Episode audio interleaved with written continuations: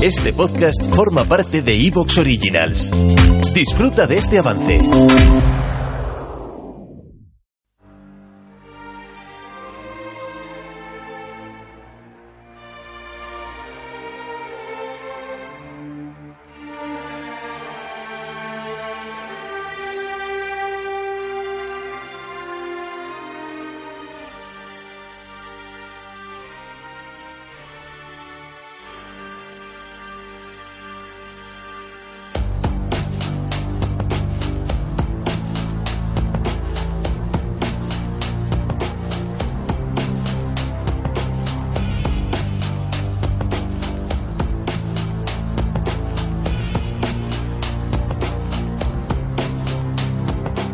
Muy buenos días, amigas y amigos oyentes de Colectivo Burbuja. Os doy la bienvenida a un nuevo programa de radioactividad, Economía Directa. Hoy contamos con Alex Corrons para nuestro programa. Buenos días, Alex. Hola, buenos días, Juan Carlos. Alex, eh, bueno, eres un viejo conocido aquí de nuestros podcasts. El, desde luego, eh, lo que no se puede negar es que tienes una posición muy particular y desde luego muy interesante respecto a todo a toda la gestión que se ha hecho de la pandemia, a toda la gestión que se ha hecho en cuanto a medidas de control, a, cómo se, se, ha orientado todo el tema de la vacunación, cómo se ha orientado todo el tema del pasaporte COVID. Y yo creo que merece la pena una charla larga y tendida con una persona, pues desde luego con un posicionamiento claro de izquierdas como tú, para que hagamos una crítica que yo creo que está ausente, a no ser de que esté en medios muy marginales desde la izquierda respecto a todo lo que se está haciendo.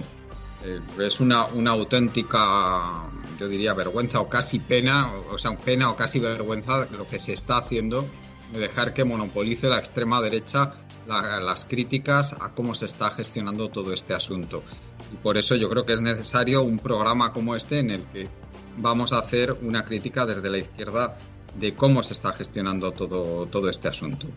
En fin, eh, Alex, a mí me, me, gustaría que comenzaras haciéndonos un resumen de, de, cómo has visto tú que ha transcurrido estos que han transcurrido estos ya casi dos años desde que se inició la pandemia, desde que se iniciaron las medidas de control. Recordemos que a estas alturas, en el año 2020, estaban llegando noticias desde China que teníamos un nuevo virus que se estaba difundiendo por allí, eh, que la OMS ya estaba alertando de que había un riesgo grave de que este virus se difundiera al resto del mundo y tampoco se estaba tomando muy, muy en serio a esas alturas del año 2020 aunque muy poquitas semanas después ya empezaron a llegar noticias súper, súper preocupantes desde Italia. Y muy poco después, unas dos semanas después, ya se abatió sobre España la pandemia con todo, su, con todo su rigor y toda su virulencia. Recordemos que fue en el año ya, en el año 2000, en, en el mes de marzo del año 2020 cuando esto pasó. En fin, Alex, eh, coméntanos un poquito cómo, cómo, has, cómo has visto tú las cosas en estos, en estos dos años que casi que han transcurrido desde que se desde que se inició, desde que se iniciaron las fuertes medidas de control con la declaración de estado de alarma en, el, en la segunda semana del año del año 2020. Adelante.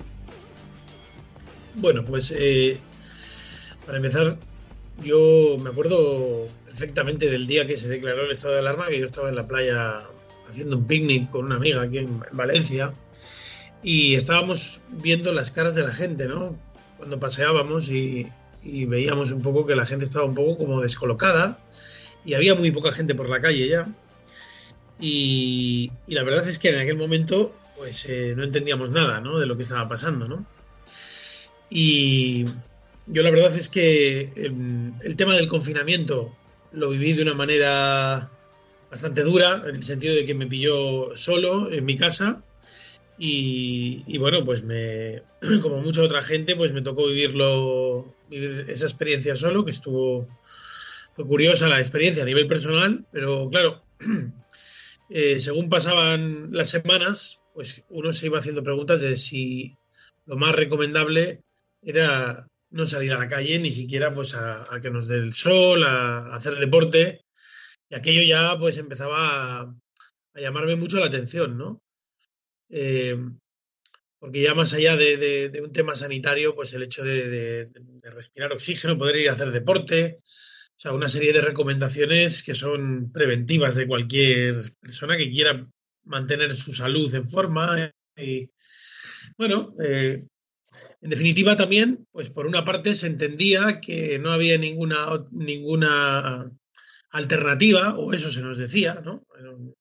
Que no había otra alternativa que, que no, no fuera confinar bueno, hay muchos países en el mundo que no lo hicieron así, ¿no? Eh, en fin, con diferentes resultados, ¿no? No se puede tampoco establecer que haya funcionado mejor ni peor, dependiendo de los casos, los países y cada, cada casuística es distinta, ¿no?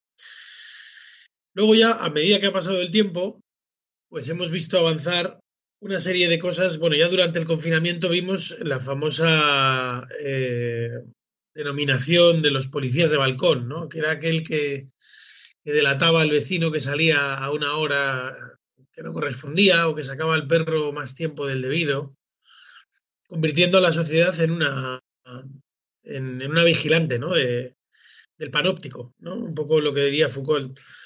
Y la verdad es que esa, esa actitud, digamos, de la ciudadanía, en parte, en, una proporción, de la sociedad, pues hay una parte de la sociedad que se siente en el deber y en el derecho de hacer a los demás cumplir todas las normas que, que los gobiernos autonómicos, locales o estatales pongan por medio, ¿no? Y la verdad, bueno, pues que esa, esa sociedad de vigilancia, de vigilancia, de que nos vigilamos entre nosotros mismos, en el cual ya la policía pasa a un segundo plano, pues es ya preocupante. En aquel momento se empezó a ver ese tipo de actitudes y bueno, luego, pues claro, eh, bueno, la represión policial que hubo, muchísimas personas que se saltaban las normas de confinamiento, vimos episodios muy violentos de, algunos policías y, y, bueno, pues al punto de resultar delirante, ¿no? O sea, yo conozco ejemplos de gente que le ha bajado un helicóptero porque está paseando el perro en el medio del campo, ¿no? O sea, todos conocemos eh, eh, pues cosas que se han hecho durante el estado de alarma, en los cuales la policía también se ha sentido eh, legitimada y reforzada para imponer el orden. Y claro, cuando el orden es que usted no puede caminar por la calle libremente, pues eh, las cosas, pues a ellos se les ponían muy de cara, ¿no? En un estado de alarma la policía está muy contenta. Si fuera de excepción, pues a lo mejor estarían todavía más contentos, ¿no? Y luego, pues a medida que ha pasado el tiempo, Hemos visto, pues bueno, cierres perimetrales, no puedes salir de esta provincia, no te puedes reunir con más de X personas. O sea, eh, el poder político ha pasado a ser el gestor, digamos, de nuestra intimidad, de nuestra vida privada, de con quién podemos ¿Te está gustando lo que escuchas? Este podcast forma parte de Evox Originals y puedes escucharlo completo y gratis desde la aplicación de Evox. Instálala desde tu store y suscríbete a él para no perderte ningún episodio.